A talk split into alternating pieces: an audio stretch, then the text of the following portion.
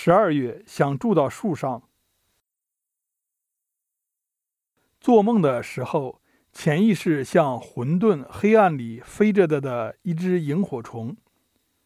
我所有的思路都很安静的被这个小光点牵着走，是单线程，是被动的。它往哪飞，我就往哪走。一醒来，就像那个黑匣子打开了盖子，哗啦一下，像一束光，一堆不可控、嘈杂、慌乱的意识就铺天盖地涌流而入，以至于每次醒来都有点不知所措。春生夏长，秋收冬藏，想住到树上，住到鸟窝里。十二月很冷，除了红黄蓝就是流民图，明显是变天了，炭也不让烧。历史像正在朝着一个洞里走，越来越暗，越来越寒气逼人。十二月有几天，有种错觉，似乎艺术史的英雄时代就要来临了。因为你看历史，英雄与流民向来都是并起的，而乱世出英雄的成因就是环境造就的，不过就是真实、反叛、独立、清醒。英雄其实本是很平常的角色，只是环境容不下这些平常。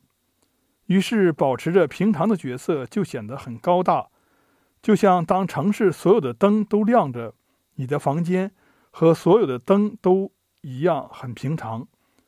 当城市所有的灯都被关掉了，你的那盏还倔强地亮着，那黑暗里你的房间就会像灯塔一样明亮。就像冬天烤火，整个空气都是冰冷的。这个时候，火的温度就很让人振奋、感动。这并不是说这团火有多么的不同，而是空气造就的。这个季节好像野菜就剩荠菜了，果子就剩柿子了。羊奶喝了几次，始终不太习惯。有时候你盯着羊看，一下子就明白了为什么撒旦是公羊的形象。人肯定对别的物种长了一张人脸感到恐慌，因为羊长得真的太像人了，明显被封印的一张人脸。第一个创造撒旦公羊形象的人，一定是晚上被一只羊盯着凝视了很久。很偶然的奇观，应该是水管爆裂了。山里面有六个月的冬天吧。之前每到冬天特别冷的时候，我就想着时间快点快点到开春吧，然后春天转瞬即逝。于是到了夏天，知了吵得人睡不着觉，蚊蝇怎么都除不尽，就想着。夏天快点快点过去，到秋天吧。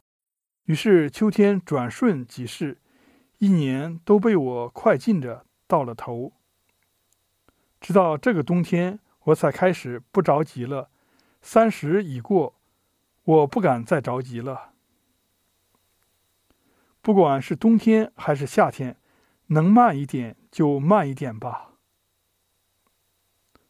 借山而居。